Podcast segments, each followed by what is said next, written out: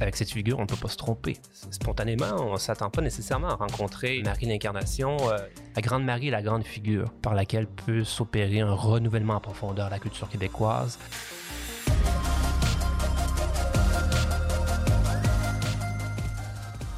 Bonjour et bienvenue à Parésia, votre balado qui prend le temps de penser.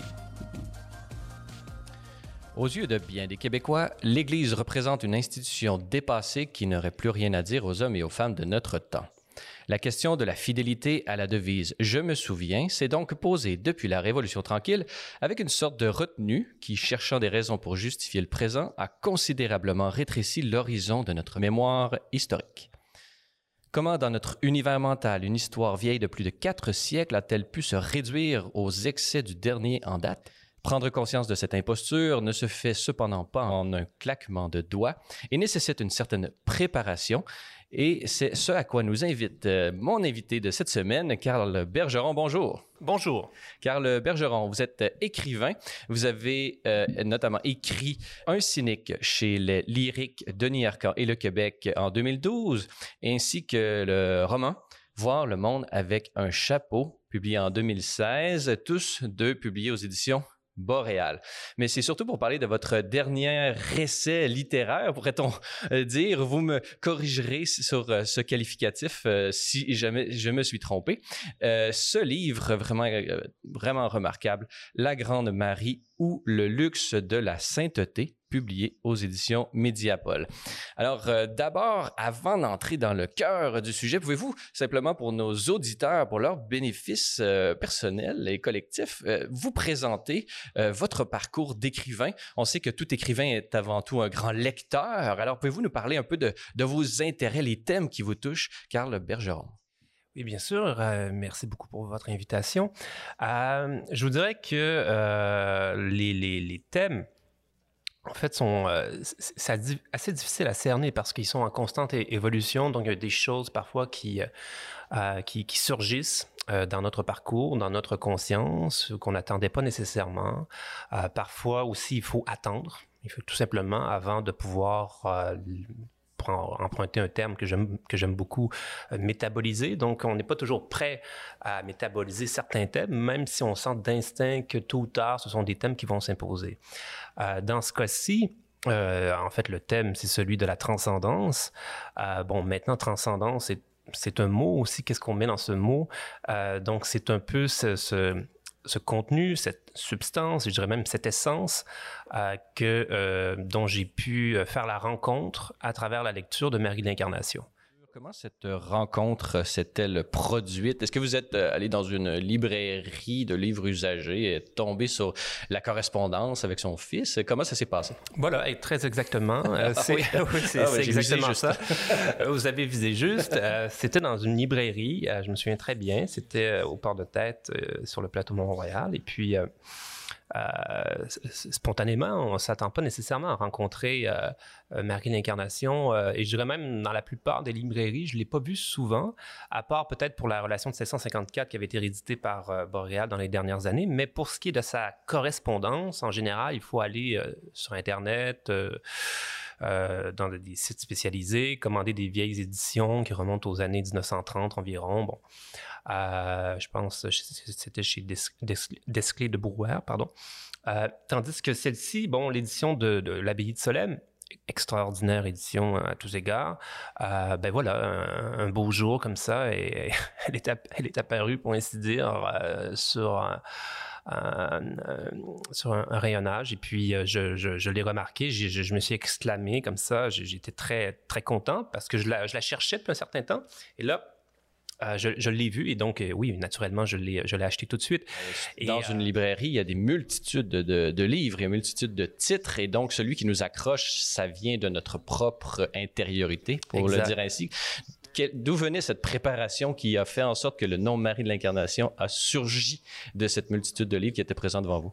c'est né d'un intérêt euh, pour la mémoire de la Nouvelle-France, fondamentalement. Donc, euh, euh, c'est sûr que, bon, j'avais commencé à m'intéresser déjà aux relations des Jésuites, bon, au baron de la Hontan, à, la Phyto, enfin, à tous les, personnages qui, finalement, qui ont, créé une littérature, hein, aussi. On a tendance à l'oublier aujourd'hui, mais ils ont créé une littérature.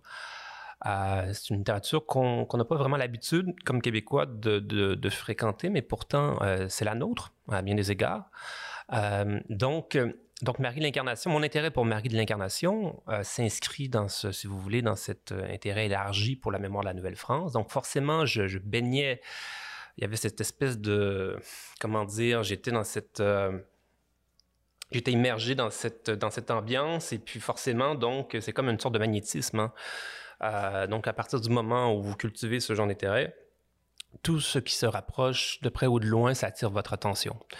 Donc, euh, dans, le cas qui nous occupe, bon, euh, Marie de l'incarnation, c'est sûr, c'est le, gros morceau. Hein. Donc, la, correspondance, comme je dis au tout début de mon essai, d'ailleurs, vous avez raison de le, qualifier d'essai littéraire, c'est tout à fait juste. Au tout début de, mon texte, j'en parle comme d'un monument littéraire et mystique. Hein. Donc, c'est vraiment pour moi le, gros morceau. Euh, et là, je, me sentais prêt euh, à, faire la rencontre, si vous voulez, de cette, euh, grande mystique qui, est un grand mystère aussi. Hein. Donc, c'est toute une lecture, une expérience de lecture que je que dissocie véritablement de la lecture courante. Hein. Donc, lecture de journaux, lecture de romans à la mode, etc. Ça prend une préparation, pour reprendre un terme que vous avez utilisé tout à l'heure une préparation de l'esprit euh, avant de, de, pouvoir entrer. En tout cas, moi, ça me pris, euh, c'est sûr, je ne me verrais pas, je me serais pas vu entrer dans ce type d'œuvre ou enfin de, commencer à m'avancer dans ce type de mystère. Euh, si je, je n'avais pas été préparé auparavant, si j'avais été plus jeune, pas nécessairement très très mature encore sur un plan non seulement intellectuel mais spirituel. mais cette fois-ci, je me sentais prêt. Et puis l'alchimie a opéré. et c'est le fruit de l'alchimie, si vous voulez, que le lecteur peut, euh, peut voir euh, dans la, Grande Marie. Et cette euh, préparation qui fut la vôtre, vous n'en aviez besoin peut-être pour des raisons personnelles, mais également pour des raisons dues au contexte historique dans lequel nous nous hmm. trouvons tous deux, qui est celle d'un peuple et d'une historiographie qui est en rupture et qui ou qui a de la difficulté à, penser la Nouvelle-France. Euh, parlez-nous un peu euh, de ce contexte euh, culturel qui est le nôtre et dont vous, dont la première partie de, votre ouvrage passe une, certaine partie de son temps à vraiment analyser. Mais vous nous donner un, portrait de cette historiographie post-1960 et comment traite-t-elle en général la Nouvelle-France? Oui, vous avez raison. C'est que, en fait, les, mon, texte sur, sur Marie de l'Incarnation, au fond, c'est oui, bien sûr, c'est un portrait de Marie, c'est bon, c'est le fruit d'une lecture personnelle, mais c'est aussi, je me penche aussi sur l'évolution de la conscience historique au Québec, c'est-à-dire ce qui a pu empêcher, si vous voulez, cette rencontre au fil de notre histoire. Euh, c'est sûr que Marie a émergé ici et là dans notre histoire, mais c'était souvent sous la forme de la géographie ou plus des monographies savantes. Moi, ce qui me, disons suscitait ma curiosité, mon, étonnement, c'est qu'on peut, peut pas dire que c'est une figure qui s'est véritablement métabolisée dans la culture, c'est-à-dire qu'il ferait véritablement partie euh, de façon dynamique, euh, créatrice, elle serait omniprésente dans la culture. Je, ne pense pas. Je pense que c'est surtout des spécialistes ou enfin des gens qui, qui s'intéressent à la chose religieuse, qui vont surtout se pencher sur elle. Ou des noms de, de gratte-ciel, notamment le complexe G, le complexe Marie Guyard. Très juste, voilà, exactement, dans la toponymie. exactement. Elle est, là dans la toponymie, mais est-elle là dans les cœurs ou enfin dans l'intellect ou enfin, je ne pense pas. Donc ça, ça, ça, avait suscité mon, mon, étonnement et donc c'est pour cette raison, effectivement, que je fais un retour euh, sur, depuis, bon, l'évolution de la conscience historique, notamment à partir des années 60. Euh, et euh, donc, si vous voulez, il y, a un, point de bascule à partir des années 60 et je, je, le circonscris autour de quelques figures qui me semblent emblématiques là, dans, dans, l'essai. C'est sûr que c'est plus complexe que ça. On peut aborder la, chose de différentes façons. mais dans... pas une exégèse aujourd'hui, mais grosso modo. C'est ça, grosso modo. Donc, vous avez, bon, par exemple, euh, je prends la génération de parti pris, hein, donc euh, avec des figures aussi qui sont périphériques, comme Jacques Ferron. Pour eux, euh, l'Amérique française, Hein, c'était, euh, c'était, c'est une mémoire embrumée, si vous voulez, d'une certaine façon, une mémoire éthérée qui n'appartenait pas nécessairement, en fait, n'appartenait pas, peut-être pas du tout au peuple québécois, euh, parce qu'à leur, à leur époque, euh, il y avait un sentiment d'aliénation, si vous voulez, chez les jeunes intellectuels. Euh, par rapport à la mémoire de l'Amérique française, qui était portée notamment par l'abbé Groux et puis bon, par un certain courant euh, nationaliste canadien-français. Donc, il y avait ils avaient atteint un point de saturation parce que le décalage qu'ils observaient entre euh, l'exaltation historiographique autour de l'Amérique française et leur réalité politique de subalterne, il faut bien le dire, un peuple prolétarisé à Montréal, pas du tout maître chez lui. Donc, entre cette épopée mystique qu'on n'arrêtait pas de leur servir, si vous voulez, dans les collèges, et puis leur réalité, là, il y a quelque chose qui a sauté. Et euh, donc, ils ont eu une réaction euh, viscérale, et donc, d'une certaine manière, ils ont ressenti le besoin, de façon urgente, de rétrécir euh, la, fenêtre, historiographique comme Ferron, lui, dit Bon, moi, je fais plutôt commencer le parcours du, du peuple québécois à partir, disons, grosso modo, l'histoire des patriotes. C'est une histoire politique parce qu'eux, ils en avaient contre le côté mythique, si vous voulez, mythologique la mémoire de l'Amérique française. Non, ce qui nous intéresse, c'est l'histoire politique. Et pour nous, l'histoire politique du peuple québécois commence à, se faire, en fait, à émerger, surtout avec, euh, dans le sillage des patriotes. Donc, ils font ça commencer ils font commencer ça au 19e siècle. Donc forcément, c'était probablement à l'époque une réaction vitale qui, pouvait s'expliquer. C'est juste que je pose la question est-ce que on a besoin de se, comment dire, de s'inscrire dans ce dans ce sillon aujourd'hui, de perpétuer cette cette historiographie, en fait, ce rapport à l'histoire qui, tend à faire commencer les choses avec le 19e siècle? Je ne pense pas. Je pense qu'il est temps, au contraire, de renouer avec cette mémoire de l'Amérique française, non pas pour en faire, euh, comment dire, une, sorte d'agiographie naïve. Là, euh, il s'agit pas du tout de ça, mais d'encourager euh, une rencontre personnelle avec cette, euh, cette mémoire et puis euh, voilà, commencer à féconder la culture contemporaine à partir de cette mémoire qui, qui n'est pas du tout fossilisée hein, de ce point de vue. Hein. Il n'y a aucune mémoire qui est fossilisée. Il suffit que justement que des qu'il y a des contemporains, qu'il y a des, euh, comment dire, qu'il peut y avoir des écrivains, des artistes qui commencent à entretenir, à ouvrir tout à coup un, dialogue ou entrer en relation avec, avec cette mémoire pour que l'héritage se remette en mouvement. Ce que vous dites est intéressant au sens où,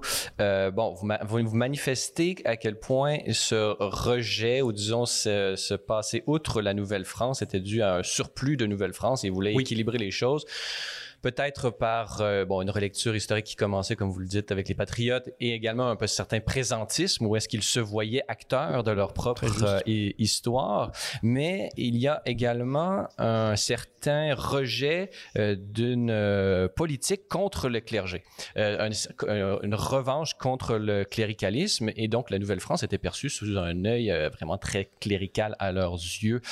vous, Carl Bergeron, vous mettez la source de, ce cléricalisme que vous dénoncez également euh, comme étant un fruit empoisonné, non de la Nouvelle-France, mais de la conquête. Très juste. Très juste. ce que vous dites à la page 20, euh, c'est vos, vos propres termes.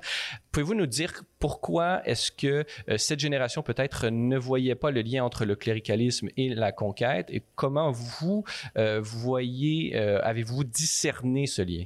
Ben, je pense, je, vous dirais que, ben, je nuancerais, c'est que je, je pense que eux voyaient euh, il faisait le lien, pour plusieurs d'entre eux, il faisait le lien entre le cléricalisme et la conquête, mais, mais c'est qu'ils avaient une tendance, à mon avis, qui était euh, contre-productive, de identifier comme critique, enfin amertume vis-à-vis par le cléricalisme de leur époque, euh, donc grosso modo effectivement celui du Canada français, avec l'Amérique française. Ça, moi, je trouve que c'est une, si vous voulez, c'est une occurrence. En fait, c'est, ça revient souvent dans, dans, les conversations aussi que j'ai avec des gens plus âgés.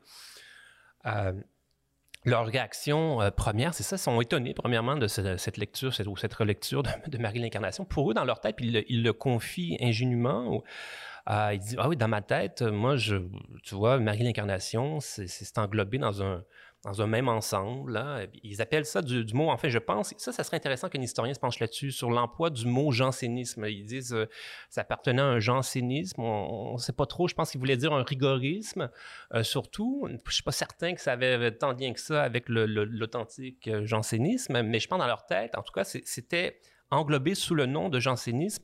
Et ça, revient fréquemment, je vous dirais, chez les gens qui sont nés dans les années 40, 50, euh, qui ont vécu cette période-là. Et je pense que dans la, culture à l'époque, quand ils ont fait cette critique hein, du cléricalisme canadien-français.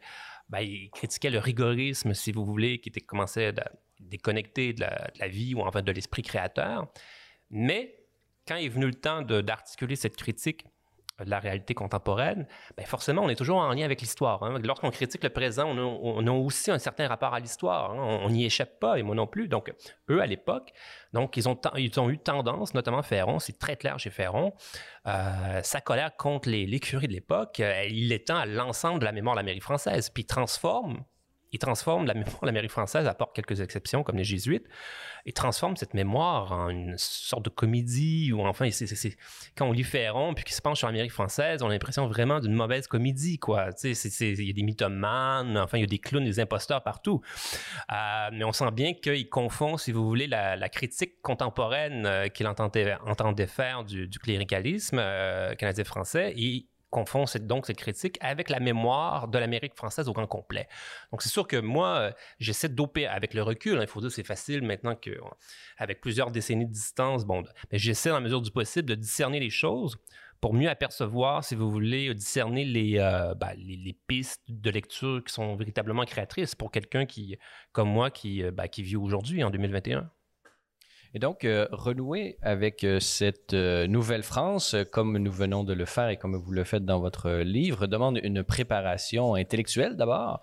vous nous proposez de redécouvrir cette nouvelle France à travers les yeux de sa mère, c'est-à-dire Sainte Marie de l'Incarnation. Donc, nous commençons d'une préparation intellectuelle dans la première partie. Et dans la deuxième partie, on entre dans véritablement une préparation du cœur. Vous nous accompagnez dans un retour au siècle de Marie de l'Incarnation à travers l'amour qu'elle lui portait, et d'où le titre La plus flamboyante amoureuse peut-être de son siècle. Alors, pouvez-vous euh, nous présenter comment les yeux de Marie de l'Incarnation nous aident-ils à renouer et à redécouvrir la beauté du siècle euh, et de l'époque de la Nouvelle-France? C'est très beau ce que vous venez de dire. Puis effectivement, je pense qu'on peut partir hein, de, l'idée d'un regard hein, porté sur, sur, une certaine époque, mais sur les choses, sur les êtres. Et puis le, regard, quel est-il? Le regard de Marie d'Incarnation. Euh, et là, évidemment, pour euh, entrer dans la réalité euh, d'un regard, il y a cette intimité qui s'appelle la lecture. Et puis c'est une lecture qui s'échelonne dans longtemps parce que la correspondance, c'est un gros morceau. Donc, pendant plusieurs mois, vous entrez, si vous voulez, dans une sorte d'intimité avec Marie l'Incarnation et d'une certaine manière, elle, ressuscite sous vos yeux.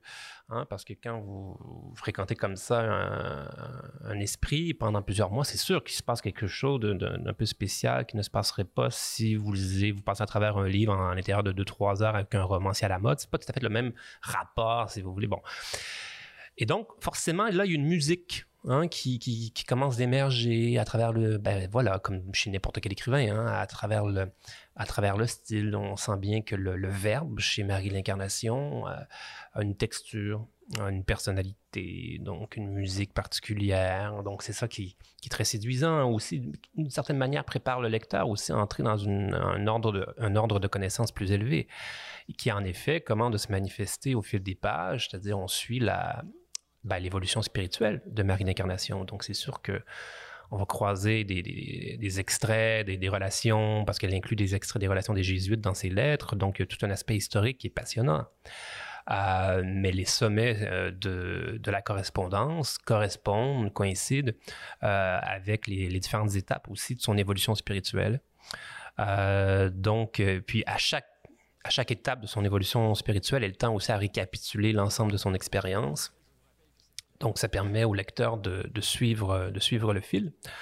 Euh, mais effectivement, ce qui lui est révélé à travers toutes ces pages, c'est la réalité de l'amour. Hein.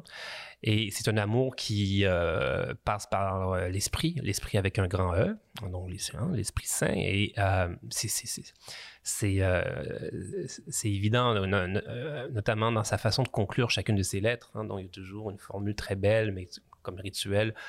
Une sorte de formule, de politesse, mais en même temps qui est une sorte de prière. il y a toujours, toujours l'esprit qui est convoqué, hein. donc l'esprit qui s'interpose entre les êtres pour permettre l'authentique communion. Donc, elle passe toujours par le Christ, elle passe toujours par l'Esprit. Lorsqu'elle est en relation avec un destinataire ou une destinataire, il y a toujours l'Esprit qui est quelque part. Il y a toujours, toujours le Christ euh, qui, est, convoqué pour présider à, l'union des âmes. Donc, euh, si vous voulez, le, oui, certes, il y a beaucoup de destinataires, euh, notamment un destinataire privilégié en, la personne de son fils Claude. Mais le, grand destinataire, c'est lui, hein, avec un L majuscule. donc, c'est toujours ce, grand destinataire qu'elle a en tête. Euh, qui peut lui permettre euh, d'entrer dans une relation véritablement spirituelle avec euh, tous ceux à qui elle écrit. Et, ce, regard d'amour euh, qui passe à travers euh, ce qu'elle perçoit et ce qu'elle vit comme étant la présence du Christ, qui l'a baptisé dans son propre sang, puisqu'on le sait que c'était une mystique au sens où elle a reçu euh, des révélations privées, reconnues comme telles par l'Église. Elle a été, elle a reçu même la mission dans des songes à venir établir une maison à Jésus et à Marie euh, dans ce pays, euh, en Canada. Et donc, elle, euh, toute sa vie, elle est faite d'une disponibilité à la grâce de Dieu qui va l'amener à faire des choses extrêmement difficiles, comme ce qu'on lui a souvent reproché, celui d'avoir abandonné, entre guillemets, son fils à un jeune âge pour rentrer euh, au couvent, cloîtré chez les Ursulines, rue des Feuillants, à Tours, et finalement partir à l'aventure au Canada. Donc, on voit à quel point elle était disponible, veuve, très jeune, elle se, homme, femme d'affaires, etc. C'est vraiment une vie euh, palpitante. Donc, lorsqu'elle relit sa propre expérience et qu'elle l'écrit, on voit qu'elle a en tête d'une manière directe et constante le mystère de sa propre élection élection sur laquelle vous vous attardez, Carl Bergeron, en manifestant comment euh, ce mystère de cette élection de Marie de l'Incarnation peut être choquant pour nous, pour plusieurs raisons. Pouvez-vous nous manifester un peu ce mystère de l'incarnation, comment vous l'avez perçu lorsque vous, euh, lecteur, disons, euh, extra-ecclésial, vous vous êtes approché de cette littérature et vous avez vu ce mystère de l'élection? Comment, quel, comment ça vous a frappé? Qu'est-ce que ça vous a dit? Et comment euh, le siècle réagit-il, selon vous, lorsqu'il contemple euh, cette prétention de Marie de l'Incarnation d'avoir été spécialement choisie? Oui, c'est toujours un immense scandale. Hein, pour l'homme démocratique, l'homme contemporain, s'imaginer que des gens comme ça qui, qui, auraient été élus, hein, bon, de surcroît, c'est ça, par une force supérieure et même pas par un suffrage démocratique. Hein, donc c'est ça, c'est une élection scandaleuse on, dit, souvent que le, secret, que le secret le moins bien gardé de notre époque, c'est la préférence des parents pour certains de leurs enfants sur d'autres. oui, voilà, exactement. Mais personne n'ira nier euh, que ça existe. Je n'ai pas d'enfant, c'est facile à dire. Voilà. Mais c'est un scandale. Hein. L'idée d'une élection, en plus, c'est ça, qui n'est pas d'un contrat social en plus, donc euh, une élection qui naîtrait d'une grâce. Voilà, c'est ça. Il y aurait des gens comme ça qui il y aurait une grâce qui tomberait sur certains êtres. Puis bon, euh, mais ce, que c'est, comment dire, ces critiques ressentimenteux de, l'idée de, d'élection oublie, c'est que euh, c'est, un appel. Hein? Donc, euh, c'est une vocation. Donc, au sens profond du terme, c'est un appel et forcément, un appel, on lui, répond ou pas. Hein? On répond à l'appel ou pas. Donc, ça demande donc sa place au cœur de, cette réalité d'élection, la liberté. Hmm? Et ça, c'est ça qui est oublié naturellement par euh, les, critiques, du, enfin les, hommes du ressentiment. Euh, ils oublient que euh, est-ce qu'ils seraient prêts, eux, à répondre à cet appel, à exercer leur liberté, à dire oui à cet appel? Et forcément, la liberté vient avec une immense, mais immense responsabilité. C'est-à-dire, les gens qui répondent à, l'appel de la vocation engagent toute leur existence. Hmm? Donc, est-ce que c'est euh, ces hommes du ressentiment qui voient toujours le, comment dire, le plus petit dénominateur commun, le côté mesquin dans tout ça, c'est-à-dire il y aurait quelqu'un qui aurait un privilège que moi je n'aurais pas, parce que c'est comme ça qu'ils voient les choses. Donc, ils voient les, les choses à travers, euh, si vous voulez, la, lorgnette de l'avoir. Alors que c'est vraiment la pire manière de voir les choses. Euh, c'est à travers la, lorgnette de l'être qu'il s'agit de, regarder la réalité de l'élection.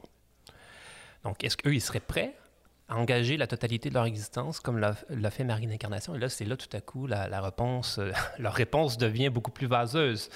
Euh, donc, ils oublient complètement ça parce qu'ils se penchent sur l'idée d'un privilège qui leur a été enlevé ou confisqué, alors que c'est une immense responsabilité. Euh, bon, mais si on passe outre l'idée du scandale de, l'élection, qui, voilà, de l'individualité exceptionnelle aussi, qui, c'est un procès aussi qu'on fait euh, au génie politique, au génie artistique, musical. Hein. Donc, euh, la modernité, après avoir réglé le cas, si vous voulez, de, la religion, donc en faisant passer les saints pour des hystériques, pour des névrosés, des malades, qui, avaient toujours des motifs extrêmement bas derrière de grandes idées. ensuite, quand le, le, procès de la religion a été liquidé, qui était entendu, ou enfin sous-entendu euh, que tout ça c'était de la folie. Euh, ben ensuite, c'était la déconstruction des grandes figures du patrimoine artistique, hein, euh, littéraire. Et les déconstructeurs, depuis plusieurs décennies, c'est ce qu'ils font. C'est qu'aujourd'hui, à l'université, si vous parlez, par exemple, je ne sais pas de, de, Proust ou des, des, grandes figures de la littérature, vous parlez du génie créateur de Proust, on va vous regarder d'un œil extrêmement suspicieux. C'est qu'on va vous présenter comme un romantique qui est dans la mystique de l'art, etc. Vous voyez, c'est intéressant, c'est qu'ils reprennent le terme de mystique. Hein. Les romantiques seraient, seraient, dans la mystique de la littérature, de la grande littérature, et eux se posent en des grands soupçonneux lucides euh, qui déconstruiraient les grandes illusions romantiques, hein, qui maintiendraient l'humanité dans un état régressif. Euh, alors évidemment, vous l'aurez compris au ton ironique de ma voix, pour moi, les grands imposteurs, euh, ce sont eux, hein, euh, qui, à travers une, posture de lucidité ou d'incrédulité massive, en vérité, perpétuent un mensonge fondamental sur, l'existence, et que la sainteté et le génie sont une permanence de, la condition humaine et qui, honore aussi le, genre humain. Mais comme les hommes du ressentiment tentent à voir tout euh, sous l'angle du privilège, c'est-à-dire il s'agirait d'assurer une égalité pour enlever comme toute forme de différenciation, d'exception, parce que ça viendrait humilier, si vous voulez, l'amour-propre euh, de l'homme démocratique. Donc, euh, ils s'imaginent qu'ils doivent abolir toute ces, cette belle diversité humaine. Hein. Ils doivent l'abolir pour accomplir le grand projet démocratique égalisateur.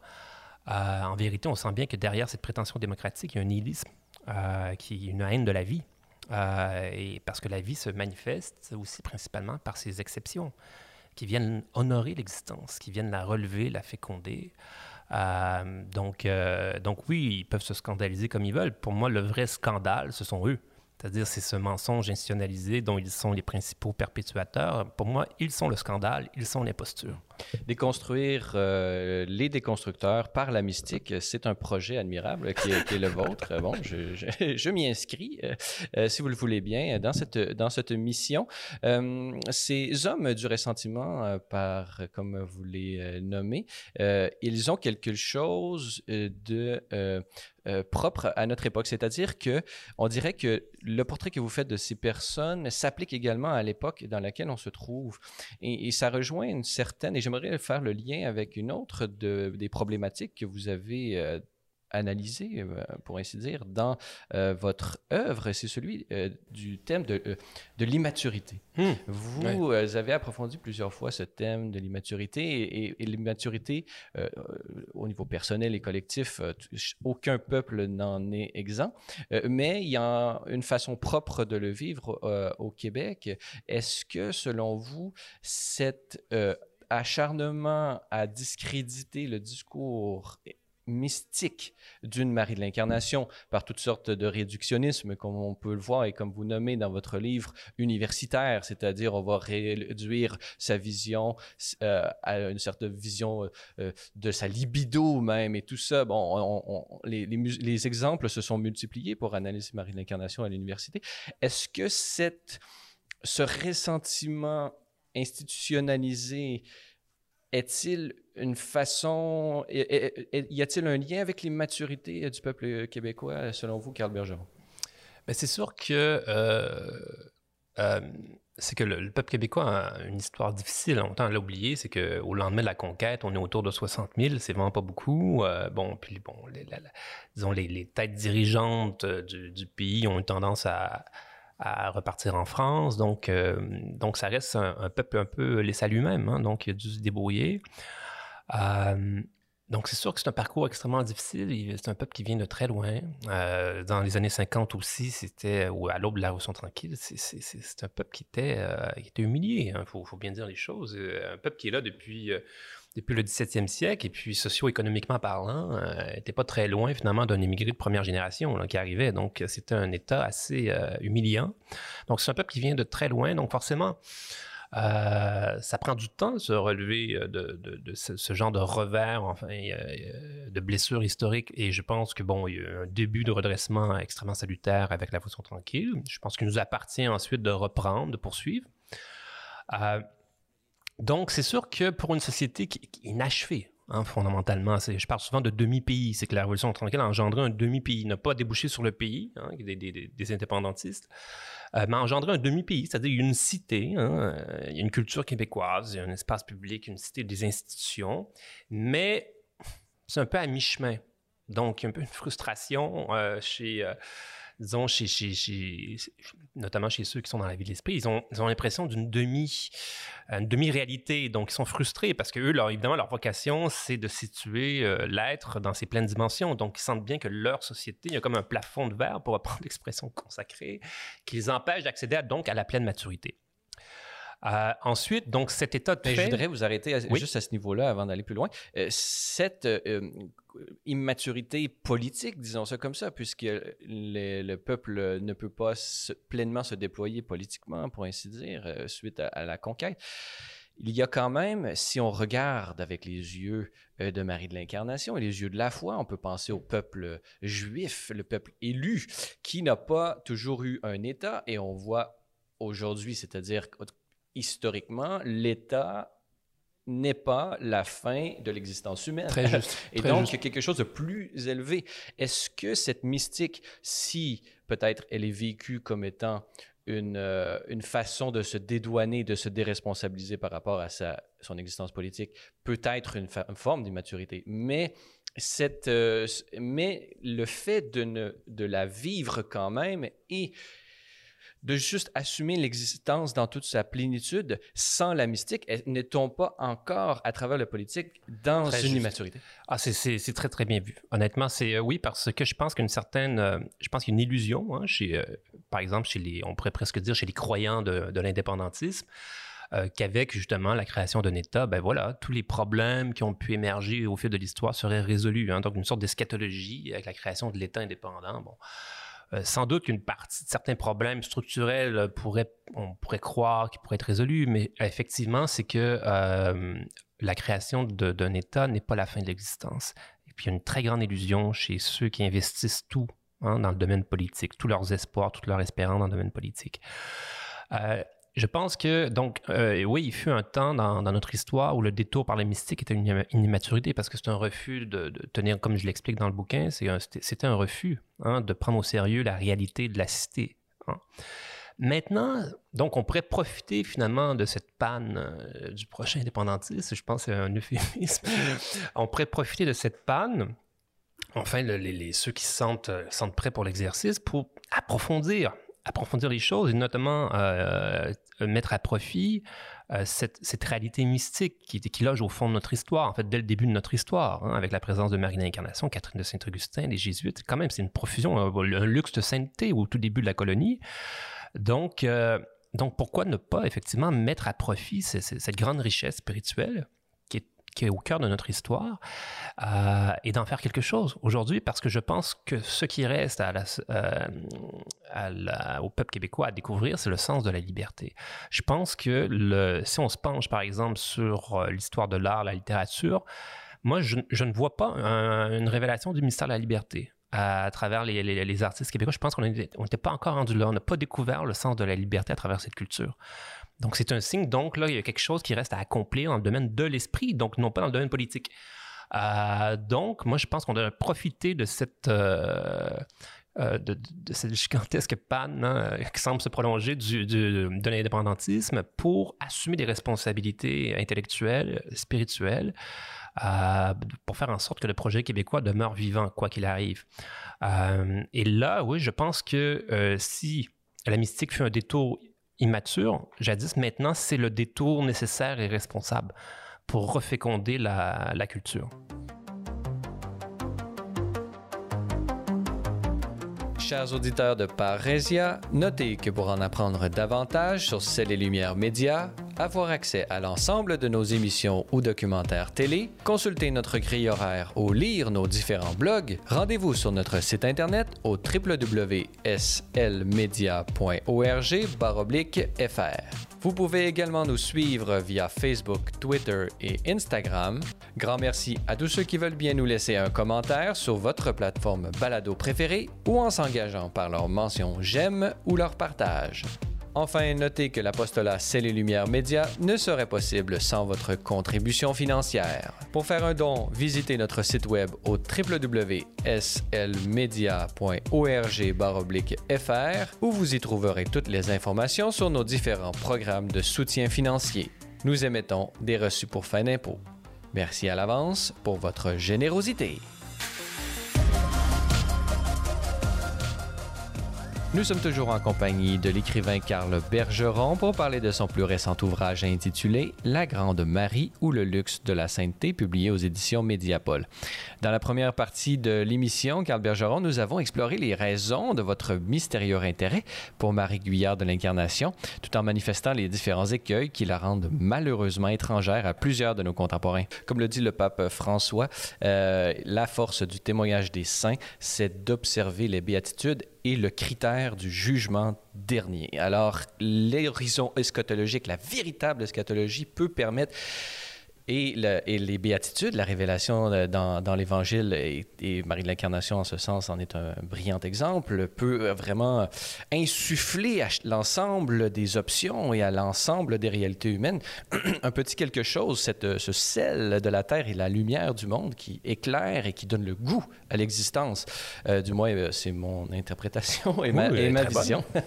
cette expérience de la liberté, je voudrais qu'on arrête quelques minutes là-dessus, puisqu'elle est extrêmement contre-intuitive à ceux qui adhèrent au mythe de la Révolution tranquille. Mythe étant le, mon mot, je ne veux pas vous appliquer cette, ce, qualificatif euh, à la Révolution tranquille ou ce qu'on nomme Révolution tranquille. Où voyez-vous euh, cette absence de liberté euh, durant les années 60 jusque dans les années 80? N'est-on pas enfin libéré de la grande noirceur? Et voilà, c'est que c'est sûr que bon, le, si vous voulez, les mythologues, euh, mythologues euh, mythocrates, enfin, enfin les, idéologues, en fait, euh, comme il y en a à chaque période. Hein. ceux qui ont, contribué effectivement au, si vous voulez, bon, mythe de la Révolution, Révolution tranquille, enfin l'imaginaire de la Révolution tranquille qui a quand même gouverné l'ensemble de cette période des années 60, 70, 80 et qui continue un peu, enfin, qui persiste encore un peu aujourd'hui. Euh, c'est certain que eux, dans leur tête, c'était euh, leur eschatologie, en fait, leur recherche de la liberté passait entièrement par euh, le projet politique. Donc, c'est pour ça qu'il y a eu cette espèce de dépression massive hein, quand le, mythe de, la Révolution tranquille s'est épuisé. C'était intimement lié à la poursuite de l'indépendance qui venait résoudre la question de la liberté. Si on obtenait l'indépendance, on avait compris ce qu'on avait réalisé, en fait, le sens de la liberté. Donc là, c'est sûr qu'une ambiguïté, euh, comme dans n'importe quel projet national, euh, c'est qu'il y a une tendance à enfermer la totalité pardon, de la liberté dans l'idée nationale. Mais attention, moi, je ne suis pas de ceux qui croient que la liberté peut être enfermée dans l'idée nationale. Même si je souhaite la liberté pour mon pays, ou mon demi-pays. Euh, je pense que la liberté est infiniment plus, plus riche, euh, plus, euh, plus mystérieuse. Euh, elle ne se laisse pas enfermer dans quelques messages que ce soit, quelques idéologies que ce soit.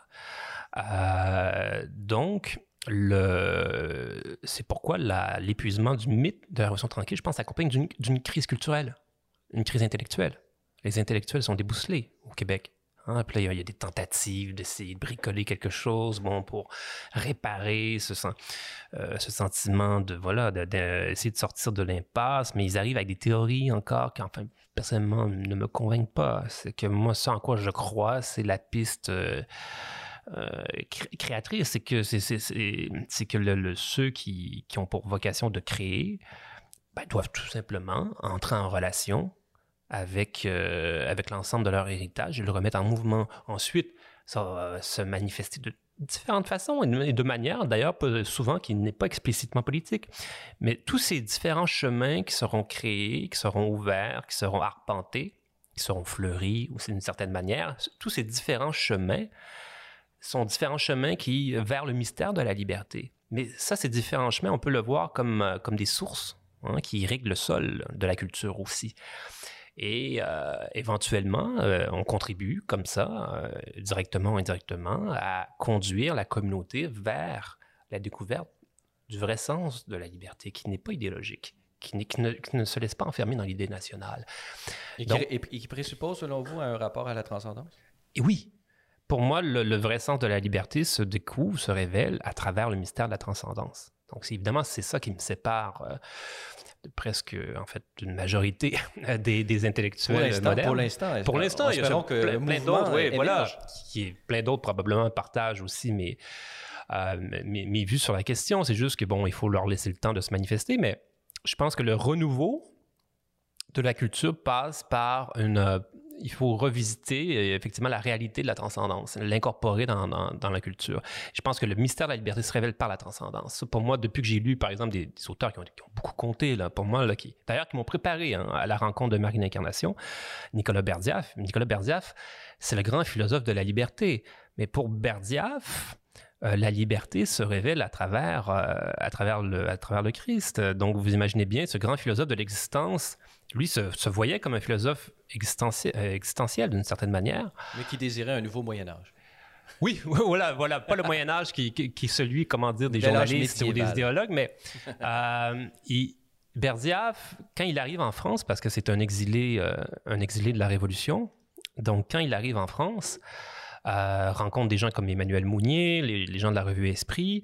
Euh, donc là, il y a une rencontre entre les grands intellectuels, les grands théologiens aussi, les grands philosophes euh, russes, chrétiens orthodoxes, et là, les, des intellectuels catholiques aussi français. Et là, c'est deux. En fait, il y a des rapports à la liberté qui sont, qui sont différents. Parce que Berdiaf se, voyait comme un philosophe de l'existence, un philosophe existentialiste, en plein, en plein règne de Jean-Paul Sartre. Vous voyez, donc il y a ce genre de euh, conflit comme ça qui est très intéressant pour quelqu'un comme moi en 2021, euh, avec une certaine distance. Je regarde ça, et moi, spontanément, c'est sûr que je me place du côté de, de Berdiaf plutôt que du, côté de Sartre. Alors que les intellectuels, si vous voulez, la Révolution tranquille, c'est sûr qu'ils étaient du côté de Sartre. Mais moi, je pense que cette tradition, cette grande tradition philosophique euh, qui est incarnée notamment par les grands philosophes russes, hein, qui ont qu'une autre approche aussi, une approche non seulement à la transcendance, mais à la littérature. Dostoevsky ne voyait pas la littérature de la même façon que, ou le roman de la même façon que le romancier occidental, si vous voulez, d'une certaine manière. Donc, les Russes m'ont amené la, en fait, la redécouverte des Russes et la découverte des grands philosophes russes. Euh, bon, Berdiaf, Evdokimov, Bulgakov, ces grands théologiens, ces grands esprits. Olivier Clément en France, un grand passeur. Toute la, la découverte de ces gens était majeure pour moi parce que euh, mon Ferrand, euh, je me suis rendu compte que euh, voilà, il fallait que je. C'était des grands esprits qui pouvaient être à l'origine d'un renouveau dans la culture, mais qui venaient de l'Orient d'une certaine manière. il s'agissait de faire basculer cet Orient dans notre, au milieu de notre fatigue occidentale, en fait au milieu de nos mirages occidentaux. Hein, parce que c'est un peu sur la, réalité d'un certain mirage, en fait, une désillusion. Hein. Souvent, les intellectuels occidentaux parlent d'une fatigue, d'une désillusion. Donc, à travers la, construction de toutes leurs utopies, bon, qui se sont réclamées de la liberté, de l'égalité, il y a une grande fatigue, un grand épuisement. Donc, avant de procéder à un renouvellement de la culture, moi, je pense, enfin, c'est ce que je commence à faire avec, euh, notamment avec ce, petit livre sur Marine Incarnation, doit passer par d'autres traditions aussi euh, intellectuelles et spirituelles, et, euh, et où la rencontre, si vous voulez, ou en fait le lien entre la liberté et la transcendance est non seulement assumé, mais il est spontané. Spontané. Et lorsque vous relisez les grands romanciers russes, en fait, moi, c'est vraiment par la découverte de Berdiaf et compagnie que j'ai pu recommencer à relire Dostoïevski, par exemple, et à y voir de nouvelles couches. J'ai eu l'impression d'être un aveugle, un lecteur aveugle. Avant de, lire Berdiaf, euh, qui parle de Dostoïevski, j'ai eu l'impression de faire la, rencontre du vrai Dostoïevski.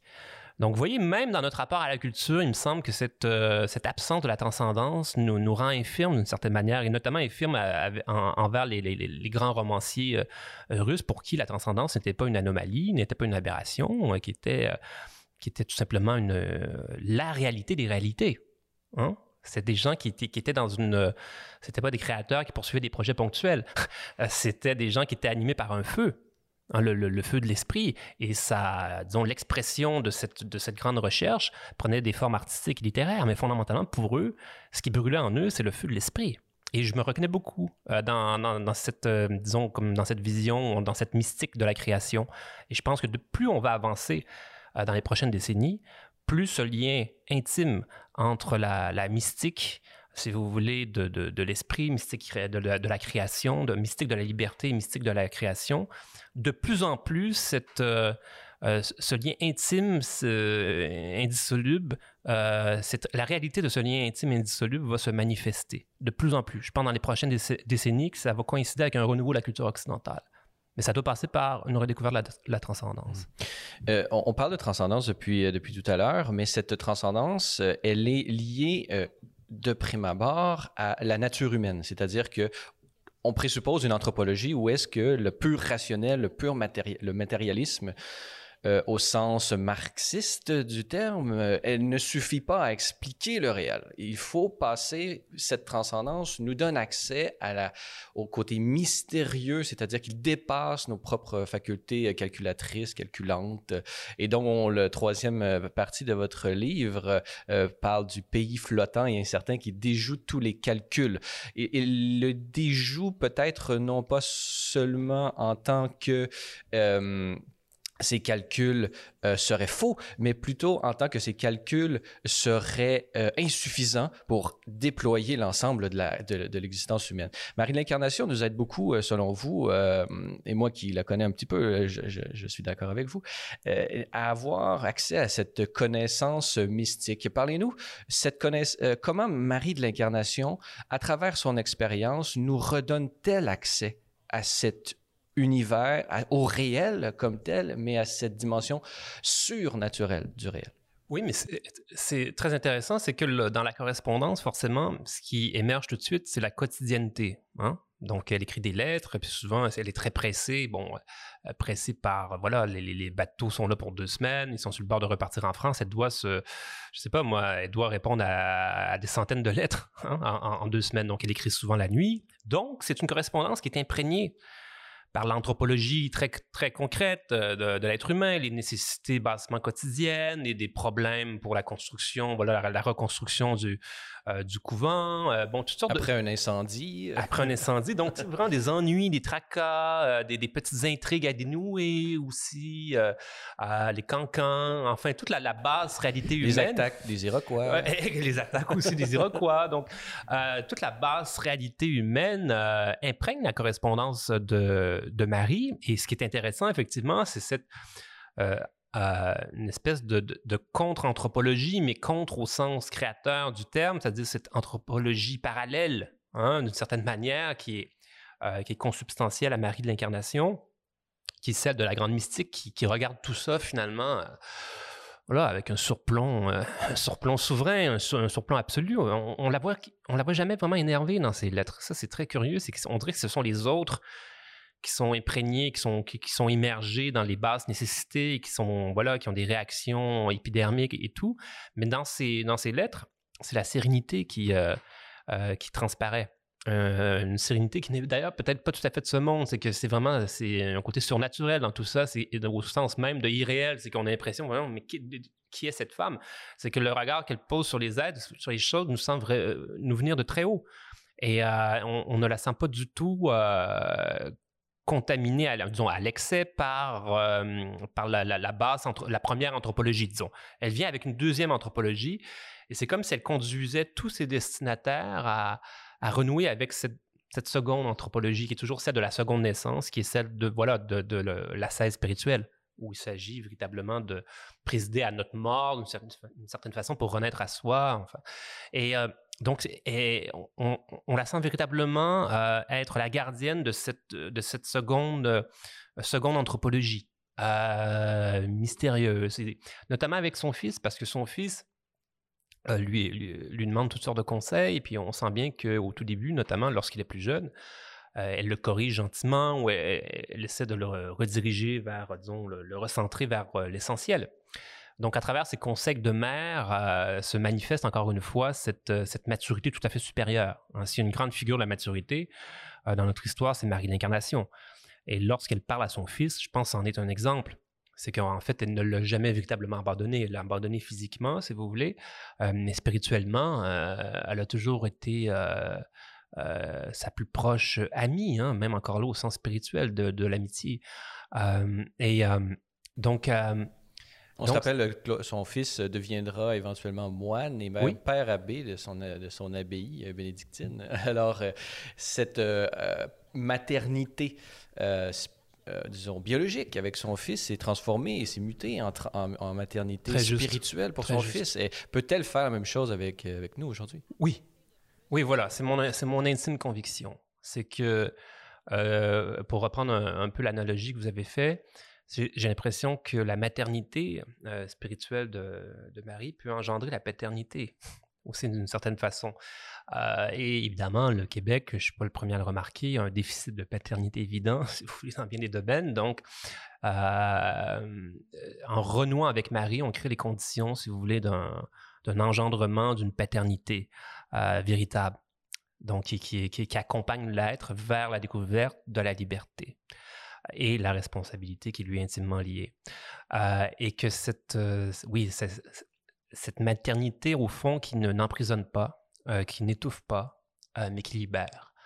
et je pense que c'est une culture qui a désespérément besoin de, de renouer avec une maternité qui libère, euh, qui, donc qui ne surveille pas, qui ne punit pas, qui ne qui n'étouffe pas, qui n'humilie pas non plus, qui ne rabaisse pas, euh, mais qui aime euh, inconditionnellement et qui surtout d'un amour supérieur, donc qui n'est jamais dans l'inférieur, qui est toujours dans des horizons, si vous voulez, qui sont ceux de la maturité supérieure, la grande maturité spirituelle.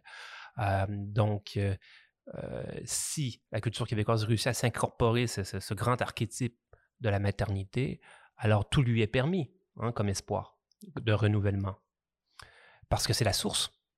C'est euh, la maternité mère, d'une certaine façon. C'est la, source des sources.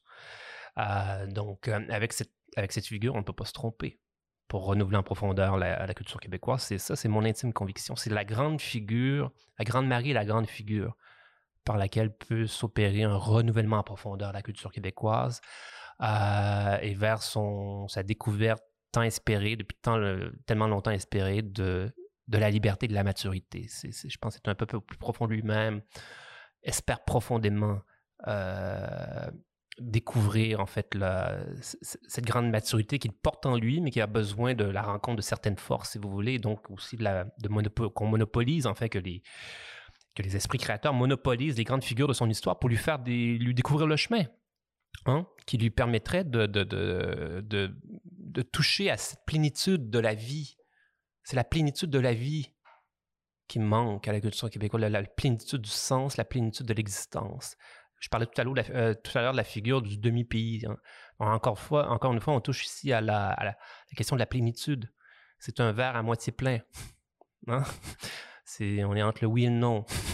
donc, euh, donc c'est cette, euh, cette soif une soif, une soif de plénitude. Et la soif, c'est aussi la soif de l'infini. En fait, d'après moi, l'idée de soif passe nécessairement par l'âme, donc par la transcendance. Moi, je pense que la soif est liée à l'âme et que l'esprit est lié à l'appétit, d'une certaine façon, euh, pour utiliser une métaphore. Euh, donc, cette soif, elle est inextinguible, elle est là. Euh, donc, il s'agit désormais de, de la découvrir à la conscience, parce que c'est ça le travail aussi des écrivains, des, doivent découvrir à, la conscience collective certaines réalités enfouies. Euh, mais pour découvrir ces, sources cachées, bon on emprunte, on emprunte toutes sortes de chemins très, très mystérieux. C'est un chemin très mystérieux, ma rencontre avec Marie d'Incarnation, je le répète. C'est, honnêtement, c'est pas le fruit d'un projet prémédité, académique, scolaire. C'est, il y a quelque chose là-dedans de l'ordre de pure gratuité, euh, quelque chose quasiment de choquant, encore une fois, de scandaleux dans l'idée de cette petite plaquette comme ça que je, je pense que oui, certes, elle peut ravir certains lecteurs, mais qui en agace d'autres. cette petite plaquette comme ça, c'est quelque chose d'agaçant. cette plume comme ça qui, se penche sur une grande figure, c'est agaçant. Euh, mais je pense que c'est ce genre de rencontres-là, gratuites, aristocratiques, d'une certaine façon, qui sont parmi les plus fécondes. Élective. Élective, voilà, exact. Euh, pour ce qui est de... Bon, j'aimerais faire peut-être un, pas de plus, si vous le permettez, euh, en ce sens, puisque votre vision, on vous entend, euh, notre conversation, peut-être nos auditeurs l'ont remarqué, votre, votre langage est celui d'une personne qui arrive de l'extérieur de l'Église. Vous ne participez participiez pas a priori euh, d'un regard de foi théologal euh, pour arriver à Marie de l'Incarnation. C'est par les intermédiaires, les médiations humaines que vous y arrivez et vous, que je qualifierais de, de religiosité anthropologique, c'est-à-dire que vous êtes sensible à cette ouverture à votre, à votre être qui vous qui vous appelle à quelque chose de plus grand, une soif que vous voyez surtout à travers la grandeur de la soif qui vous habite et qui, habite chaque être humain et qui ne peut être épuisé par euh, la dimension politique ou peu importe la dimension, aussi juste et louable euh, et remarquable soit-elle le langage et, la manière que vous voyez euh, Marie de l'Incarnation, que vous l'abordez, se traduit dans un langage littéraire qui est, qui est, vraiment très beau et qui était celui de Marie de l'Incarnation, puisque, comme vous l'avez dit, et euh, ceux qui ont lu Marie de l'Incarnation s'en sont certainement rendus compte, est extrêmement euh, raffiné comme genre littéraire. C'est une grande littéraire de, de, notre, de notre siècle. Bossuet disait que c'était la Thérèse du Nouveau Monde, ni rien de moins.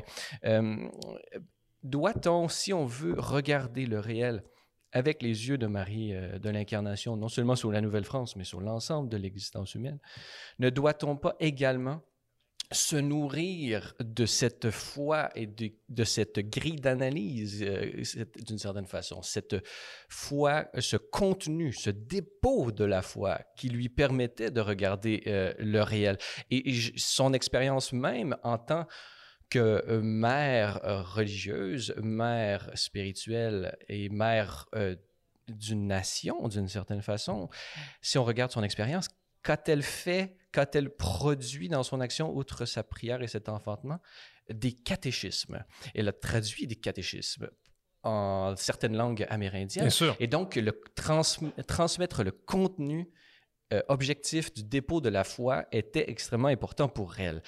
Où en êtes-vous, si c'est pas trop indiscret, euh, dans ce cheminement? Est-ce que vous avez lu personnellement le, catéchisme de l'Église catholique, par exemple? Ce, dépôt de la foi, euh, en quel rôle peut-il jouer outre la figure de Marie de l'Incarnation, mais le catéchisme lui-même, quel rôle peut-il jouer dans cette redécouverte de la plénitude de l'expérience humaine? Karl Bergeron. Au fond, ce que la question que vous me posez, c'est sur l'aspect théologique, c'est-à-dire la, bon, donc, c'est intéressant parce que... Le credo, euh, je crois en Dieu, le Père bien sûr, créateur du ciel et de la terre. Chacune de ces...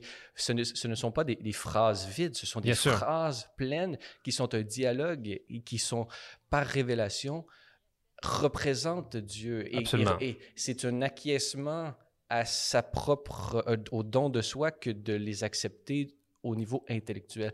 Est-ce que vous voyez cela Comment comme je me une par rapport à ça? Personnellement, mais également le Québécois qui souffre de ce vide, euh, quel rôle peut-il jouer? Est-ce, qu'on a besoin de passer par là? Ben, j'imagine, vous savez, je pense ça dépend de chacun et je pense qu'il y a des gens qui ont probablement besoin, euh, puis c'est pas du tout péjoratif d'ailleurs, euh, de passer simplement par la liturgie, par exemple, par le contenu théologique, bon, par des médiations aussi de l'Église. Je pense que c'est, fait pour ça. C'est, de, de, faire rayonner, diffuser le, euh, cette sagesse au sens le plus profond du, terme, donc euh, ce savoir théologique hein, qui est une sagesse.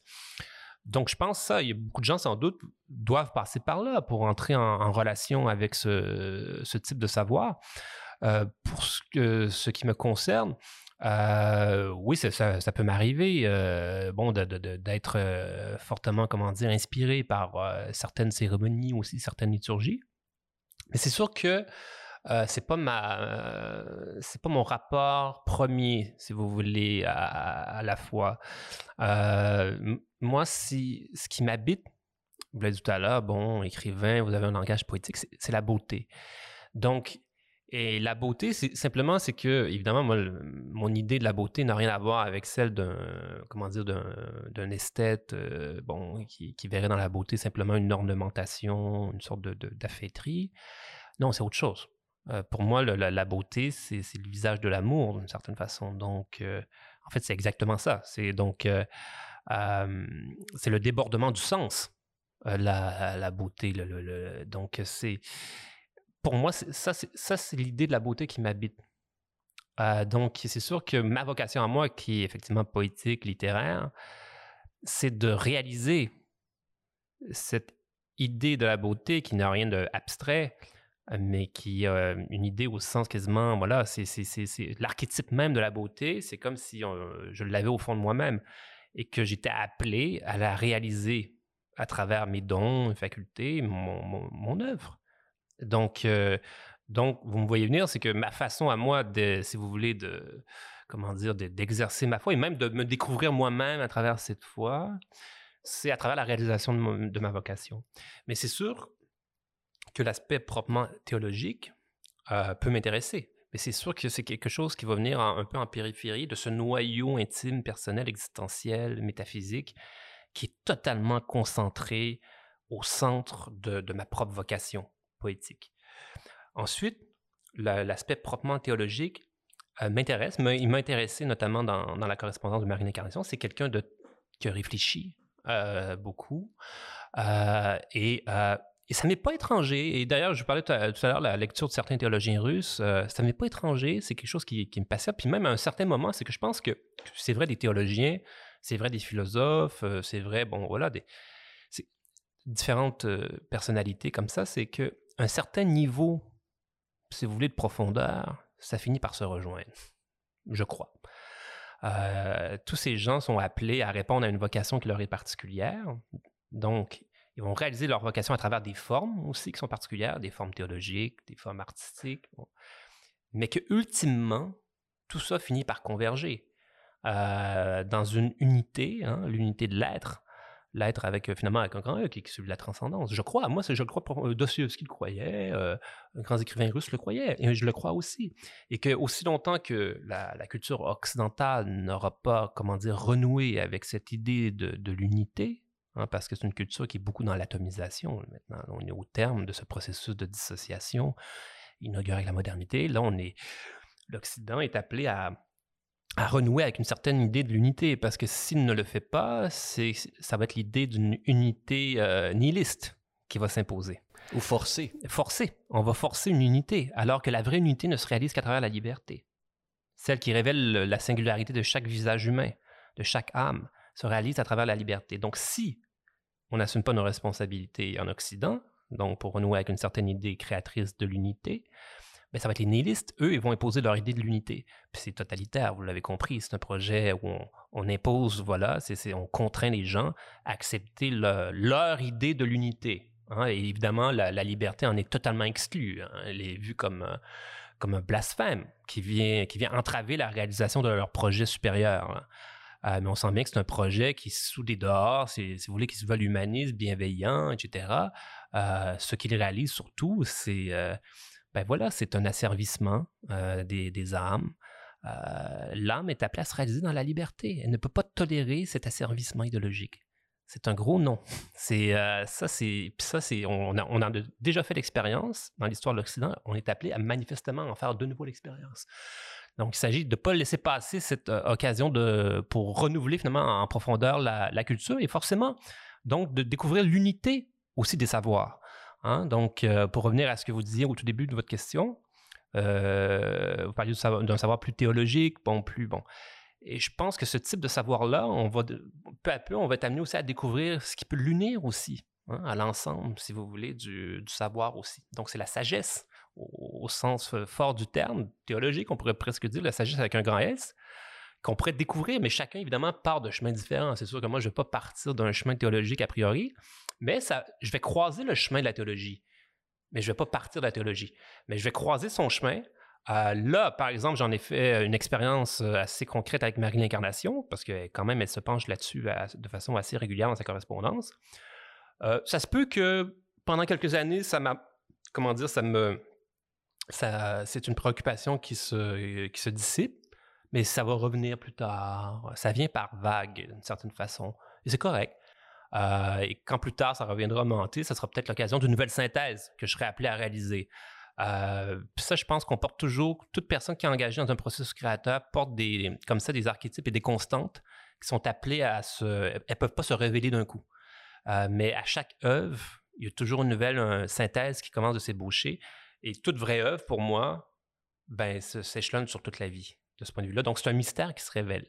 Hum. Et qui sait où cela euh, nous mènera-t-il? Ce qui est intéressant aussi, euh, et là je trouve, mes sources sont euh, plus que certaines. On travaille en ce moment même à Rome et dans certains cercles universitaires au doctorat de Marie de l'Incarnation, c'est-à-dire qu'il y a des théologiens qui, qui, euh, qui poussent la cause pour qu'on reconnaisse Marie de l'Incarnation comme docteur de l'Église. Alors peut-être que le pape François ou son successeur ou un autre de ses successeurs... Grand écrivain, grande théologienne, enfin... Euh, euh, ouais, et confirmera cette intuition de ces théologiens, de ces hommes et de ces femmes qui, comme vous, ont trouvé en Marie de l'Incarnation une figure centrale et une amie avec laquelle entrer en, en relation et qui nous accompagne euh, par l'esprit ou par euh, la prière euh, à l'intérieur de nos vies et qui peut nous, nous guider dans nos décisions à la fois comme personne et comme peuple. Carl Bergeron, c'est tout le temps que nous avons malheureusement pour ce, cet entretien qui fut riche. J'espère que nos auditeurs auront eu plaisir à nous entendre parler de cet amour commun que nous avons pour Marie de l'Incarnation autour de votre livre publié aux éditions Mediapol intitulé intitulé La Grande Marie ou le luxe de la sainteté. Et on peut dire qu'aujourd'hui, nous nous sommes payés le luxe de sa sainteté. Oui, disons ça comme très bien dit. Alors, Carl Bergeron, merci beaucoup d'avoir été avec nous. Merci à vous. Voilà, c'est tout pour notre balado de cette semaine. N'hésitez pas à communiquer avec nous via Facebook ou Twitter si vous avez des questions ou commentaires concernant nos thèmes ou nos invités. C'est toujours un plaisir de vous lire et d'entendre vos réactions. La semaine prochaine, pour le dernier épisode de la saison de Parésia, je recevrai le grand psychologue Richard Ernest Tremblay pour parler de sa vie donnée au service des enfants. Parésia, une production Celle et Lumière Média. Je suis Francis Denis et n'oubliez pas qu'à la parésia de la foi doit correspondre l'audace de la raison. Allez, bonne semaine.